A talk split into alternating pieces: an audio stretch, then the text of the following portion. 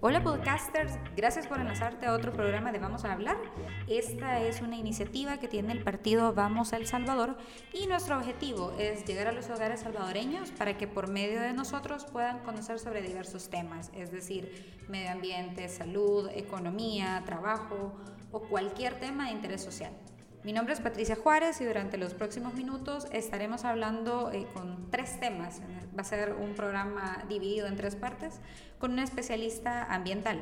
En el primer tema vamos a tocar el tema de qué es el ordenamiento territorial y cómo garantizamos la seguridad, la seguridad alimentaria. Si quieres saber más, seguí en sintonía. Antes de iniciar, te recordamos seguir nuestras redes sociales. En Facebook, Twitter e Instagram puedes encontrarnos como Vamos El Salvador. Y como les comentaba, este día vamos a hablar con Alma Sánchez. Ella es abogada e investigadora con estudios de maestría en gestión de medio ambiente y estudios de cultura centroamericana. También cuenta con posgrados de turismo rural y derechos de pueblos indígenas. Un gusto, Alma. Gracias, muy amable, Pati. Eh, tengan buenas tardes todos los que nos escuchan. Eh, y gracias a ustedes por llegar a través de, esta línea y gracias a, este espacio por haberme invitado. Muchas gracias también, Alma, por habernos eh, dado el espacio. Y quiero iniciar eh, empezando, ya que vamos a hablar de dos temas, partamos primero, ¿verdad? ¿Qué es el ordenamiento territorial?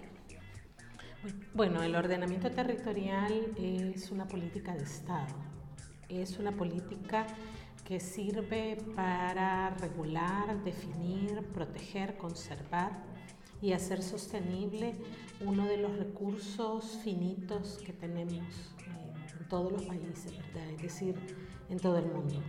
El suelo es un recurso natural que no es renovable y eh, resulta muy fácil perderlo. De esta forma, cuando un Estado define ¿Cómo va a proteger el suelo para que éste sirva de conformidad a su actitud?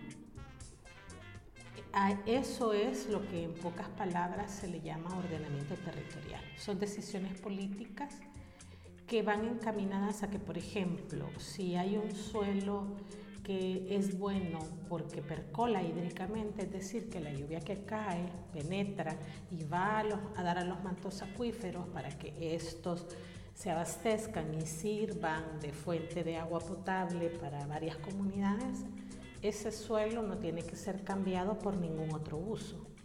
Es decir, no se puede cambiar para sembrar maíz o para sembrar maicillo o un recurso renovable eh, todos los años, recursos anuales, eh, cultivos anuales como se le llama. Si un suelo es bueno para la forestería, ¿verdad? para conservar el bosque, pues no lo vamos a cambiar para que sea, eh, digamos, un maizal o un cañal. Si un suelo es bueno para caña y, digamos para una caña que no sea verde, es decir, una caña que se le aplica agroquímico, que no es lo deseable, pero la normativa y la práctica permite ese tipo de cultivos todavía, no vamos a permitir que el día de mañana ese suelo se cambie a, digamos, eh, suelo habitacional. Primero porque al ser suelo habitacional va a estar expuesta la gente eh, a, a los residuos de los agroquímicos que fueron utilizados ahí. Entonces pongo estos ejemplos para que se pueda comprender qué es el ordenamiento territorial. Un suelo va a servir para expansión urbana si no compromete otros usos que vayan a afectar derechos humanos de otras poblaciones, por ejemplo. Usted hablaba que era también político, pero entonces, ¿qué instituciones son las encargadas de, entiendo yo, otorgar permisos para poder utilizar o no estos espacios? ¿Y cuál sería como el modelo o cómo se regula estos espacios? Vaya, en el caso de El Salvador, eh, esta política que tiene que ver con el territorio y con las aptitudes del territorio para servir para lo que ellos son buenos, porque el territorio habla por sí solo, o sea, geológicamente todo el tiempo que tiene la Tierra de existir es lo que condiciona junto con el agua, el aire, el clima, el sol, para qué sirve un suelo.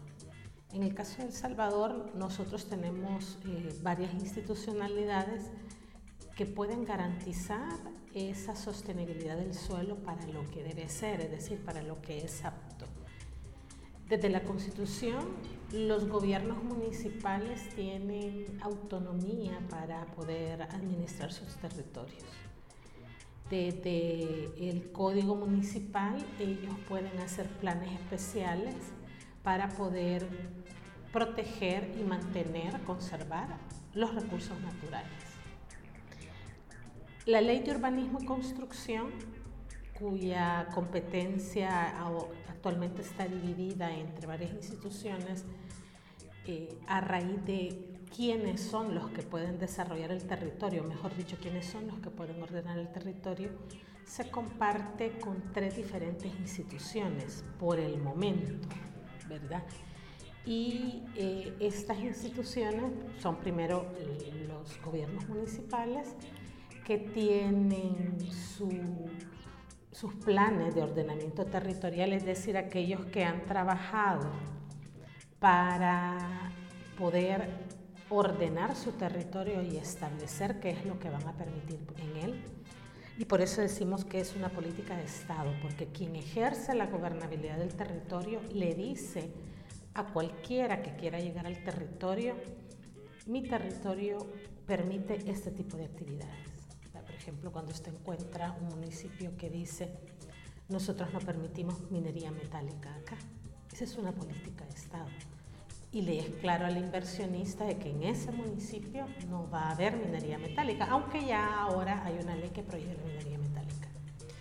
Entonces, la institucionalidad vinculada son los municipios, el Ministerio de Vivienda, que ahorita está en una situación de que no se tiene claro con esta actual gobernabilidad si le va a apostar o no al ordenamiento territorial. Ya han habido varias ocasiones en que se ha manifestado de forma no tan expresa y otras expresas de que no le interesa esta política. Y otra institucionalidad que tiene que ver son las famosas oficinas de planificación y gestión del territorio como la OPAMS, para el caso de nosotros los metropolitanos, eh, AMUSDELI y la OSPA, eh, la OPSA, perdón, que es la Oficina de Planificación del Valle de San Andrés. Otros eh, oplajes como por ejemplo la Cayahuanca. Eh, y otras asociaciones municipales, así Bahía, que está en un proceso de formación de su oplajes, igual que la de los Isalcos, que están en proceso de formación eh, ellos serían las instituciones eh, competentes. Solo en paréntesis, ¿son OPLAGES? OPLAGES. Y esas eh, están normadas por, como instituciones prácticamente como similar a lo que haría una empresa o una ONG, tienen que sacar no, los permisos. No, no, las oficinas de planificación y gestión del territorio son oficinas, digamos, de carácter público municipal los municipios se asocian porque mantener una OPLAGEST, personal, plotter, sistemas de, información geográfica, eh, cuesta dinero. Entonces los municipios se asocian para ellos financiar a todos los técnicos, eh, planificadores urbanos, ingenieros civiles, arquitectos, abogados, todo lo que tiene que ver, eh, digamos, en, el contexto de ese trabajo territorial, ingenieros agrónomos, algunos, geólogos, aparte del personal administrativo, ¿verdad?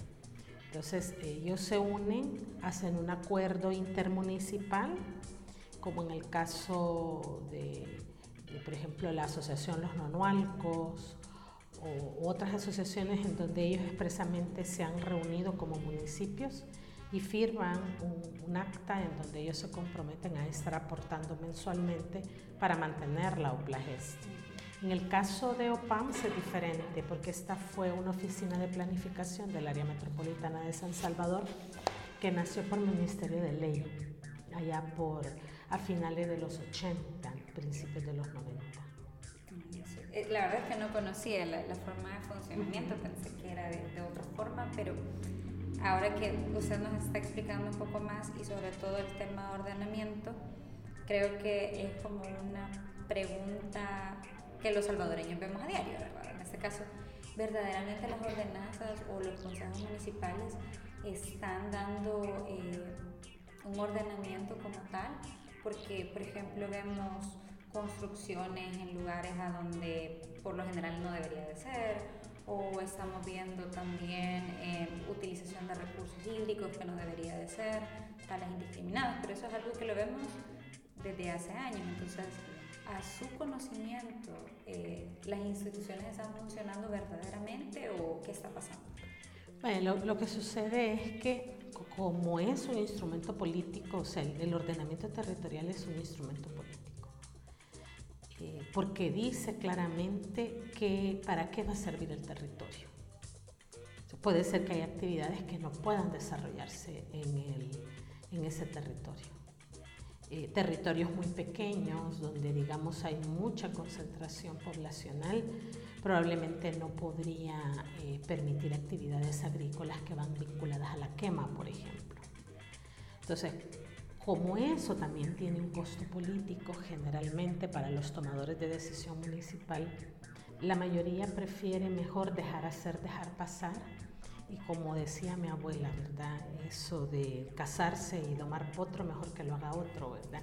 Y yo creo que ese es el pensamiento que tienen cómodo la mayoría de consejos municipales que no quieren involucrarse en el proceso. El proceso de los planes de ordenamiento territorial es un proceso que no nació ayer, ni antier, ni hace eh, una década la iniciativa en realidad visionaria de, los legisladores de aquella época fue allá por los años 50 donde se crea la ley de urbanismo y construcción.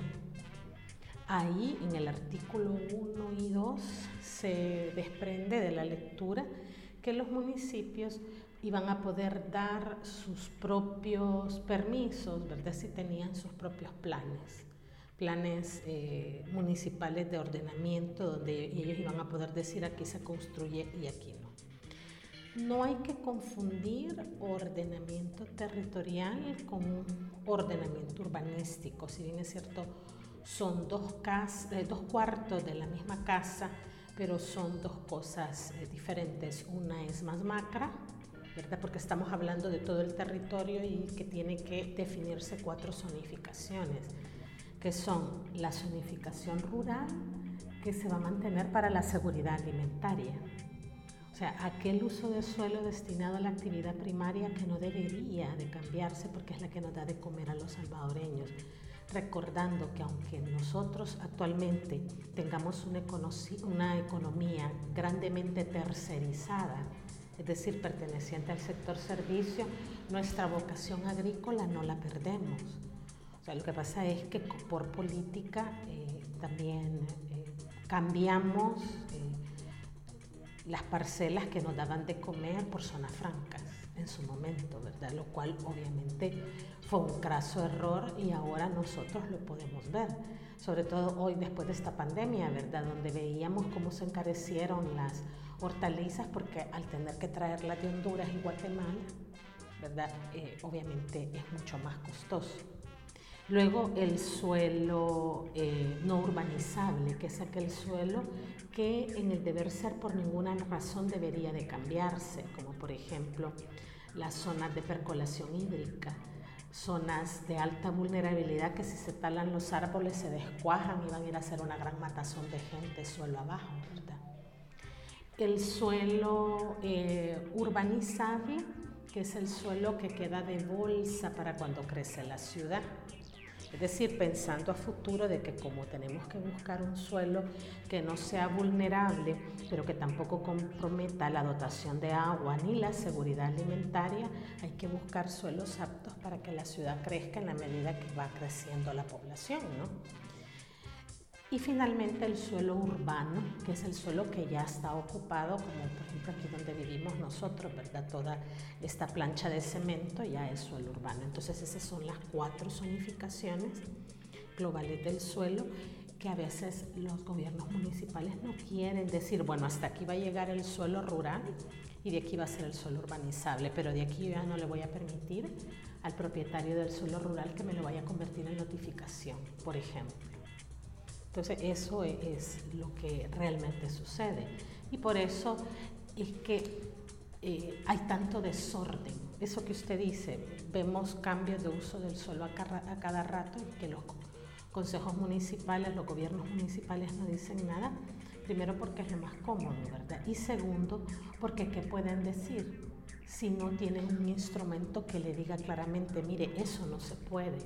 Entonces, ¿cómo se prohíbe un cambio de uso si no tengo el instrumento idóneo para decirle, no puede hacer eso? Bueno, de hecho, entre estos tres programas, la siguiente parte era la responsabilidad, de hecho, de los consejos municipales. Así que lo vamos a dejar a medios este tema ahorita y vamos a pasar al área de la seguridad alimentaria. Eso sí, desde ya los invitamos a seguir en el segundo podcast para que ustedes puedan conocer un poco más de esa responsabilidad que tienen que tomar los consejos municipales. Siguiendo, Alma, eh, ¿qué es la seguridad alimentaria? Mire, la seguridad alimentaria tiene que ver en muchas fases, o varias fases. Yo identifico tres, de las cuales por cuestión del tiempo y por el tema del ordenamiento territorial vinculado, nos vamos a quedar solo con el primero. Recordando que eh, estamos en el mes de octubre y que este mes es el tema, es el mes del ordenamiento territorial y el urbanismo con enfoque de derecho humano. Cuando hablamos de seguridad alimentaria hay que verlo eh, primero desde el suelo que está destinado en un estado para hacer primero la productora de los alimentos, de los granos básicos, de las hortalizas, de las frutas, de la ganadería, del cultivo de especies menores, ¿verdad? Y todo eso que lo trabaja las ciencias agronómicas o agropecuarias en la medida en que un suelo se mantiene con esa aptitud y no es cambiada, sino incluso mejorada, con mejor tecnología, con mejor aprovechamiento del recurso hídrico, porque sin agua no hay producción agropecuaria. Entonces, cuando hablamos de seguridad alimentaria, también tenemos que ver esa segunda fase que es el de las condiciones ambientales y el cambio climático que en muchas ocasiones amenazan esa seguridad alimentaria, sobre todo cuando como producto de la falta de ordenamiento territorial y del cambio de uso de suelo, sin considerar las afectaciones perniciosas de ese cambio de uso del suelo, esas condiciones nos hacen más vulnerables a los efectos del cambio climático, a las sequías extremas o cuando vienen los eventos naturales así como Amanda, Cristóbal y el Mitch, que como no tenemos protección, no tenemos eh, bosque de galería para los ríos, para que estos no se eh, salgan del cauce y hagan inundación por todos lados y pudran las, los cultivos, pudran las matas de maíz, se pasen llevando vacas y cerdos, ¿verdad? Y se los lleven con la crecida. Entonces, esa es la segunda fase, ¿verdad? O, el segundo aspecto de la seguridad alimentaria, lo que tiene que ver con las condiciones climáticas. Y la tercera, que tampoco de esta vamos a hablar, es la que tiene que ver con la dieta. Es decir, eh, cómo la seguridad alimentaria tiene que ver con una dieta adecuada para que los que vivimos en un territorio no nos hagamos tan gordos, ¿verdad? no comamos solo comida chatarra o solo meneíto, ¿verdad? como decían nuestros abuelitos, a las galguras, ¿verdad? sino que eh, tengamos una dieta adecuada, ¿verdad? nutricional adecuada. Entonces, e, esta seguridad alimentaria, que es la que queremos abordar en este, este programa, pero que está ampliamente vinculado al ordenamiento territorial, es ese. Primero, el suelo que queda garantizado para la seguridad alimentaria, es decir, para que siga produciendo el alimento, pero también cómo vamos a garantizar el talento humano que se va a quedar trabajando para el agro, porque ese es uno de los grandes problemas que tiene El Salvador y que si lo comparamos con Guatemala y Honduras, ellos no enfrentan ese problema, por lo menos no con la gravedad del salvadoreño. De hecho, justamente esa era como mi, mi siguiente pregunta en relación a qué pasa con los agricultores y si verdaderamente están teniendo el apoyo tanto no solamente estatal, porque no creo que solo tenga que ver eh, con un problema del Estado, sino que simplemente uno si encuentran las condiciones para poder trabajar temas del agro, en este caso primero los que vendrían siendo los que dan el terreno, pero también la gente que está pasando, están eh, teniendo espacios para poder trabajar o cuál, es cuál, cuál, considera usted que podría ser de las problemáticas más fuertes. Eh, Creo que la primera problemática es el elemento cultural. Hemos perdido la identidad agrícola. O sea, hemos perdido el orgullo de decir yo soy productora de mis propios alimentos. Hombre, mujer, ¿verdad? Eh, cualquiera, porque eh, hemos de recordar que la mujer a nivel mundial es la que produce el 50% de la alimentación a nivel mundial y en Latinoamérica anda por el 75-80% de la producción de alimentos a nivel de Latinoamérica en manos de las mujeres. Esa identidad de decir soy una mujer o soy un hombre agrícola, yo lo he visto eh, en reuniones con, con agricultores, ¿verdad? En los que eh, hemos platicado eh, en otros contextos y de otras cosas cuando nos presentamos, bueno, eh, diga el nombre, eh, profesión u oficio, ¿verdad? Y de dónde viene y le da. Entonces, al, agricultor actualmente le da pena y dice, yo era agricultor. Y de hecho, cuando los jóvenes, entre los jóvenes, cuando hay jóvenes que dicen voy a estudiar un bachillerato agrícola o voy a estudiar la carrera de agronomía o me voy a ir a inscribir a la ENA, los miran con unos ojos así, ¿verdad? Pero esa es profesión de pobres. Se lo digo porque yo lo he oído cuando no saben que no hay ser humano más rico que aquel que sabe producir sus propios alimentos. Entonces hemos perdido esa identidad y, cuando, y eso fue producto de una política de una política que decidió dejar de apostarle al agro por empezar a apostarle más a las maquilas, a las zonas francas, a los recintos fiscales. Entonces, eh, eso es lamentable. A diferencia, por ejemplo, yo solo voy a poner dos ejemplos de nuestros hermanitos de La Par, Honduras y Guatemala. La mejor escuela de, de, de nivel medio es decir, ni siquiera a nivel técnico, no, a nivel de bachillerato de toda Centroamérica, ¿dónde cree usted que está?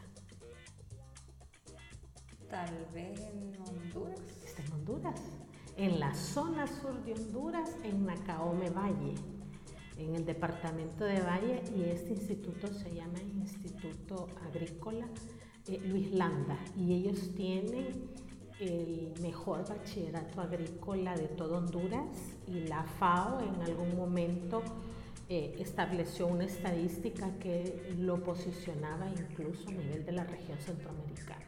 De hecho, los hondureños son la que mejor, los que mejor producción agrícola tienen a nivel de Centroamérica. Yo sé que sobre esto me van a llover críticas, porque en, en Honduras la actividad camaronera, eh, acuícola, de los hondureños es bien extractiva, súper extractiva, pero ese es tema de, si usted quiere, lo consideramos en otro tema, porque ahorita estamos hablando de la educación. Y en Guatemala se encuentra la mejor escuela de nivel medio de agricultura de América Latina. Se llama Escuela Nacional Central de Agricultura, la ENCA. Entonces, esa gente, pero a la parte de la ENCA está una rama, una red de escuelas agrícolas y forestales en toda Guatemala que forman las canteras de jóvenes agrícolas que se van a destinar a alimentar Guatemala desde el tercer ciclo. Hay niños que desde el tercer ciclo saben que ellos dicen yo me voy a dedicar a los pollos o yo me voy a dedicar al cacao o al café. Por ejemplo, Honduras tiene un bachillerato especializado solo en café igual que los guatemaltecos. Y es increíble, le digo porque yo me he botanizado las escuelas de agricultura de Guatemala. Cuando usted mira a estos jóvenes reunidos y están en primer año de su curso, allá le llaman eh, séptimo curso, el primer año de bachillerato, y están con las manos ampolladas. Y entre ellos se ponen a, comparar manos a ver quién tiene la ampolla más grande, que va a ser el callo más duro y más grande. Eso se llama identidad agrícola y nosotros la hemos perdido. Entonces, si hemos perdido esa identidad agrícola, si hemos perdido ese talento humano que forma talento humano con identidad, y yo aquí tengo que felicitar y, y solidarizarme y reconocer la noble labor que hacen las resistentes escuelas de agricultura que se han quedado todavía subsistiendo, la ENA, que ahora al parecer van a generar ingenierías también, o sea, van a, están van a, promover ingenieros también, van a sacar a la sociedad ingenieros, creo que en cambio climático, agricultura y cambio climático parece. Ya hay una escuela técnica en, en la Unión para el tema acuícola, eso me parece a mí formidable y los pocos bachilleratos que han quedado, de los cuales yo identifico uno privado que sacó generaciones de bachilleres agrícolas que después se fueron y se convirtieron en ingenieros agrónomos, que se llama el Instituto San Andrés. Estas, estas entidades prácticamente con las políticas actuales estaban destinadas a desaparecer, pero han sido muy resistentes y eso son obras de sus maestros, de sus líderes académicos que en su mayoría son ingenieros agrónomos. Bueno, ya para ir como cerrando este primer podcast, me gustaría que, casi que a modo de resumen, ¿qué necesitaría o algunas pequeñas líneas para poder garantizar la seguridad alimentaria en nuestro país? Bueno, como el tema era ordenamiento territorial y seguridad alimentaria, los municipios tienen que apostarle a sus planes municipales de ordenamiento y desarrollo territorial. El que los municipios blinden los territorios rurales para que sigan siendo no solo los productores, sino que también los hilos del alimento en El, Salvador, desde el municipio, es vital. Y eso se logra a través de los instrumentos idóneos legales que se han dejado para ello, que son los planes de ordenamiento territorial, concretamente para el caso, los planes municipales de ordenamiento y desarrollo territorial y después vendrán los planes municipales de desarrollo urbano y rural. Hay, muchos instrumentos, hablo solo de estos que son los, como, como, los más comunes. Y incluso son quizás lo, los más rápidos de hacer, no porque se hagan de un día para otro, sino que porque ya existen modelos a seguir aquí en El Salvador de donde se pueden tener como guía y luego crear sus ordenanzas respectivas en donde no vayan a cambiar el uso del suelo solo porque llega alguien queriendo sobornar, ¿verdad? Y, pagar sobre la mesa, ¿verdad? Un cambio de uso del suelo, de un suelo que tiene un valor mucho más elevado que, que digamos, el servir de lotificación. Entonces, e, eso sería desde el enfoque territorialista, del ordenamiento territorial, lo, más inmediato, ¿verdad? Eh, que debería de hacerse. Luego vendrán las planificaciones subsiguientes que, ya tendrían que ver con el suelo rural, con, con, esa aptitud agrológica, ¿verdad? Es decir, para qué es el suelo, si es un suelo clase 1, clase 2, clase 3, hasta la clase 8 que reconoce la ley forestal. Ok, bueno, de hecho vamos a seguir hablando del tema de responsabilidad siempre de los consejos municipales en el siguiente programa, así que vamos a ir finalizando esta primera parte con prácticamente ese, ese cierre de, de, Alma Sánchez. Finalizamos otro podcast de Vamos a hablar, no sin antes recordarles que pueden seguir todas nuestras redes sociales, es decir, Facebook, Twitter e Instagram como arroba El Salvador. También pueden visitar la página web www.vamos.org.sb y juntos.vamos.org.sb. En una pueden encontrar las noticias más relevantes que hemos estado realizando eh, desde prácticamente todo el año y también eh, pueden buscar todas las propuestas que hemos realizado sobre diferentes temáticas. Nos escuchamos en un próximo podcast.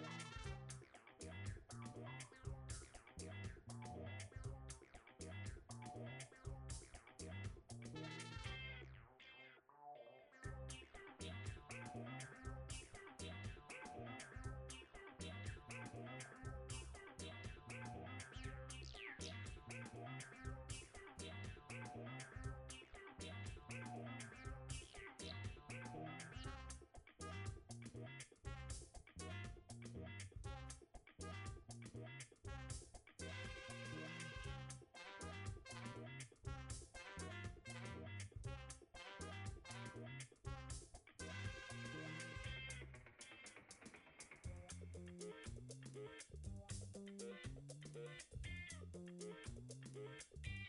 you.